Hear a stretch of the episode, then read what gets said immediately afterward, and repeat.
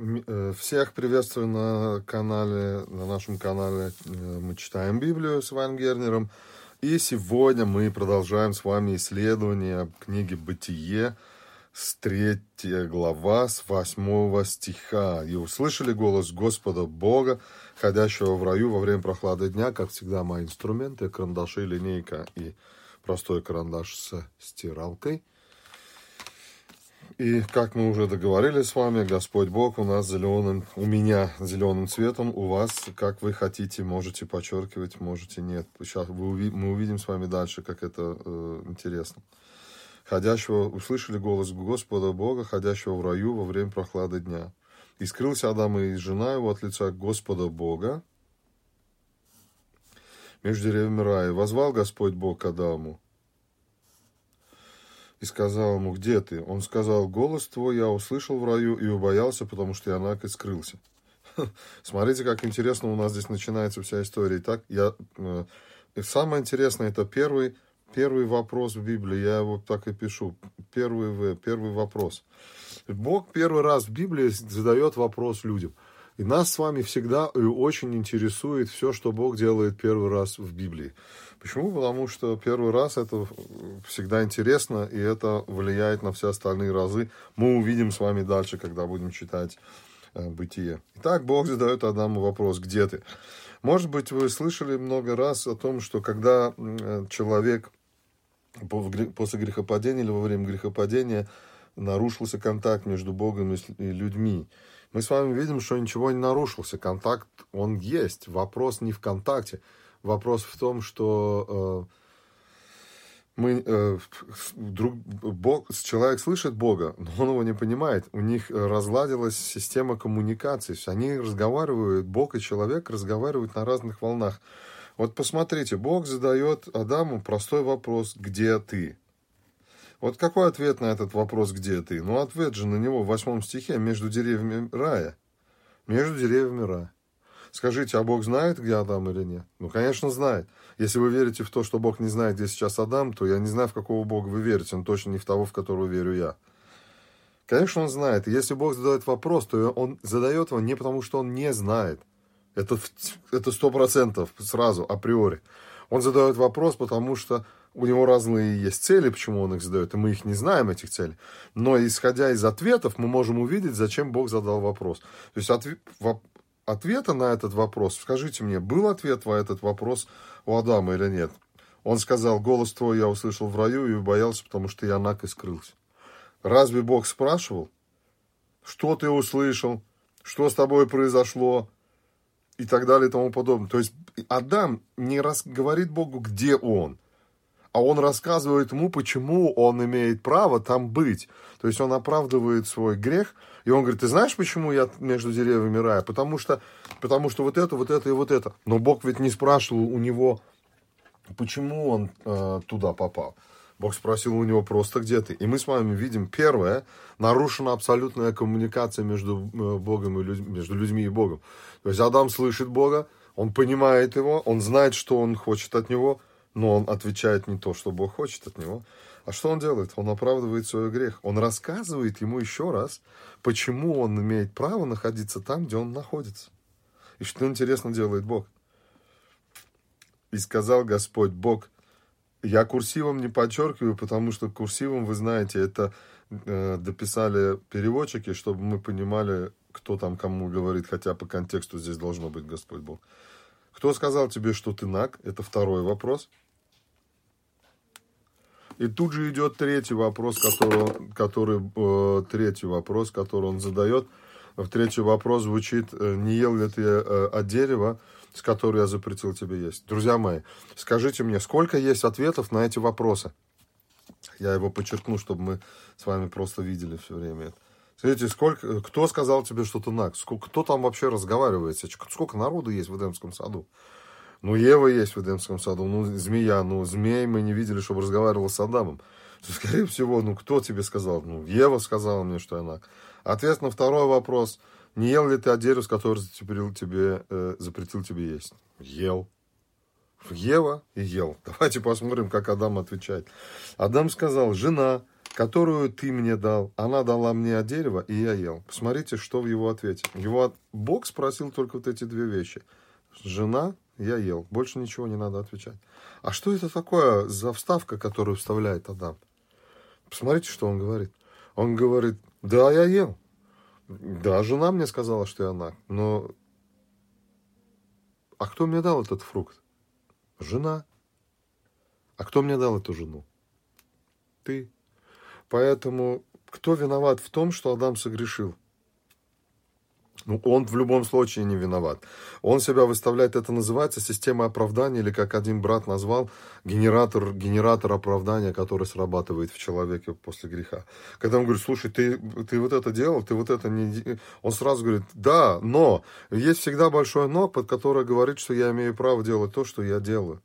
Или я имею право грешить. Точно как дети все наши, они еще не умеют это скрывать, так и взрослые тоже подвержены этому. Да, жена, которую ты мне дал, она дала мне от дерева, а я, он как бы говорит другими словами, ну что ж за жену ты мне такую дал, которая пришла мне и дала вот это. Вот дай, дай бы мне другую, я, поверь мне, я есть не буду никогда в жизни. И сказал Господь Бог жене, теперь смотрите, что происходит, интересно. Смотрите, что делает. Бог подходит к Адаму, потому что у него с Адамом первые отношения. И он первый не Кеви приходит. Почему ты взяла? Он первый приходит к Адаму, потому что Адам ответственен за семью.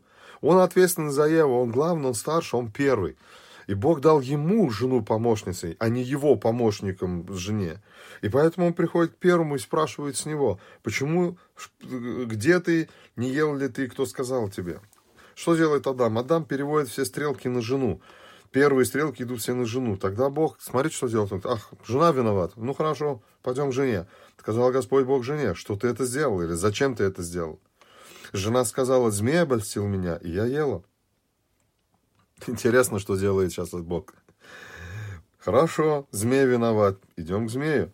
Господь Бог сказал змею, за то, что ты сделал это, проклятый перед всеми скотами, перед всеми зверями полевыми, ты будешь ходить на чреве твоем и будешь есть прах во все дни жизни твоей. Посмотрите, что интересно. Вы обратили внимание, что Бог змея вопросов никаких не задает? Он не говорит ему, а зачем ты это сделал? У него нету э, э, с теми, у кого Бог, с, э, с кем Бог имеет общение, у кого с ней есть отношения. Он приходит и спрашивает, слушай, почему ты это сделал, зачем ты это сделал? Я же тебе говорил, чтобы ты это не делал. Змеи, он не, вообще не коммуницирует он с ним не разговаривает, он никаких вопросов ему вообще не задает. Он просто его подходит к стене, ставит и пригвождает его к стене и говорит, за то, что ты вот это сделал, ты вот это, это будет с тобой. Почему? Да он потому что, потому что у него нету с ним никаких отношений. И он не хочет, чтобы змей понимал, где змей находится. Вернее, не так, как Адам, чтобы Адам понял, где, что он не прав. Он, вот, он хочет змею показать, смотри, твое место вот где. Если как только ты встаешь между мной и творением, ты сразу же будешь осужден. И тебе нету никаких больше других. Э, с тобой никаких разговоров больше нет.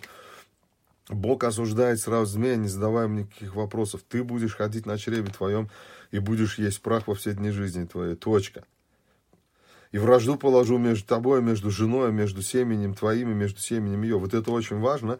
Почему? Потому что здесь появляется первый раз в Библии слово семя. Это семя, э, вернее, семена уже были у нас, но вот люди, э, рождаемые от людей, никогда не называли семенем. Вот семенем ее, посмотрите, семенем ее.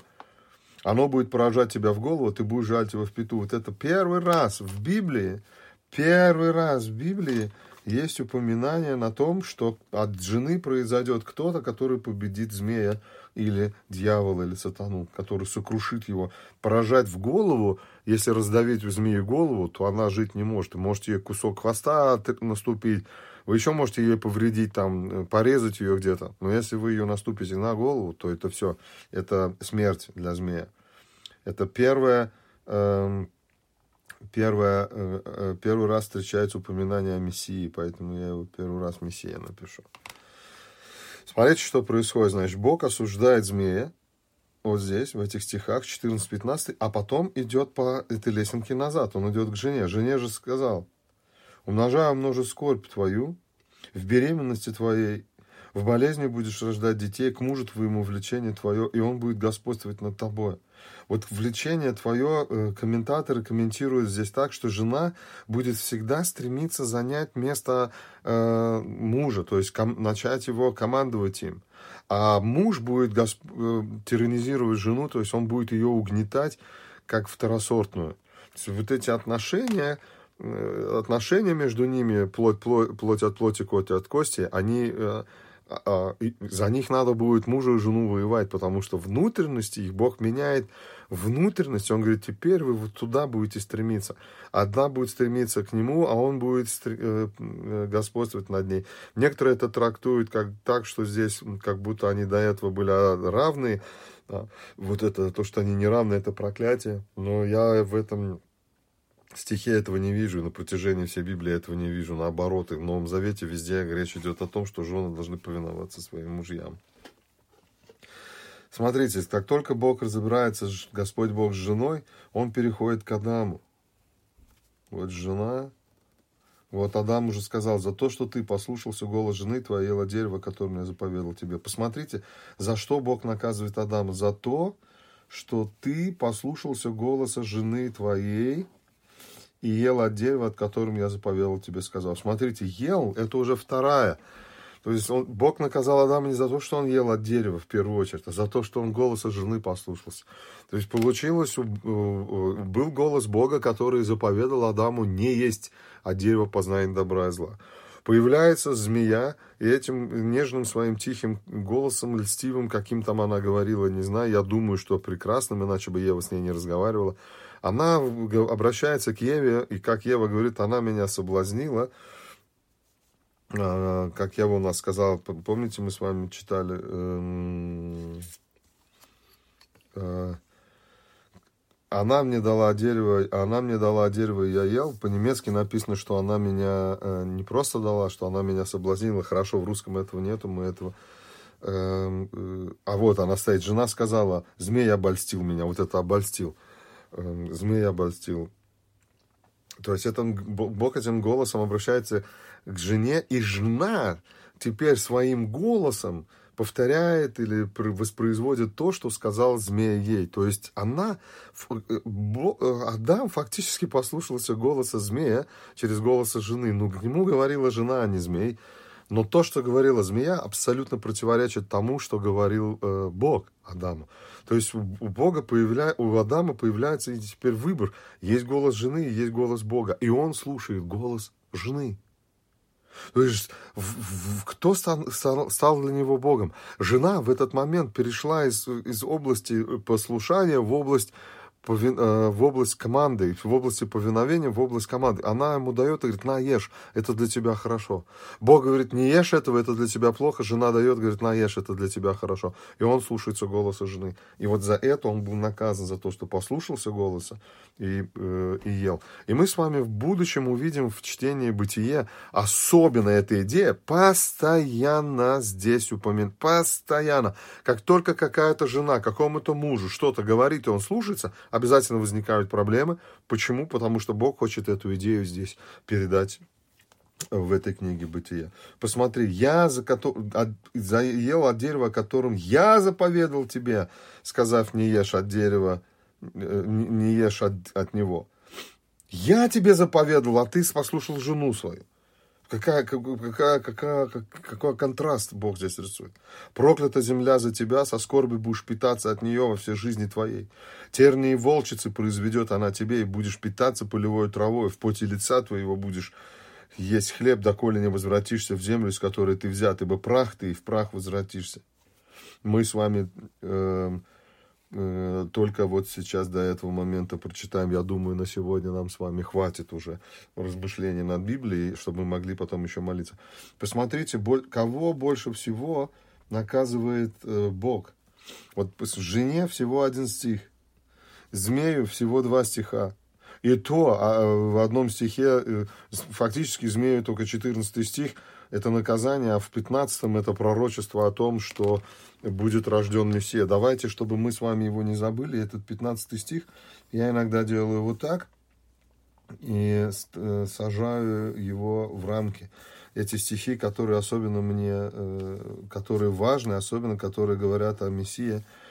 Кстати, насчет семени Павел в послании к Галатам будет потом говорить о семени Авраама, и мы с вами увидим сразу, сразу читатель замечает эту связь. Если он здесь это семя э, подчеркнул, вот возьмите его вот так, заштрихуйте. Это очень важно, семя жены, которое э, произойдет. Итак, Бог наказывает Адама, берем... Э, жену, то, что она будет беременности, рожать детей. У нее будут боли сильные. Муж э, будет хотеть занять место мужа, а муж будет ее давить, он будет подавлять ее. Поэтому в Новом Завете призывы к мужу. Любите своих жен, не будьте к ним суровыми. Призывы к жене, будь, повинуйтесь своим мужьям. Адам уже наказывает за то, что он послушался голоса жены, а не голоса Бога и э, земля проклята становится из-за него, из-за Адама.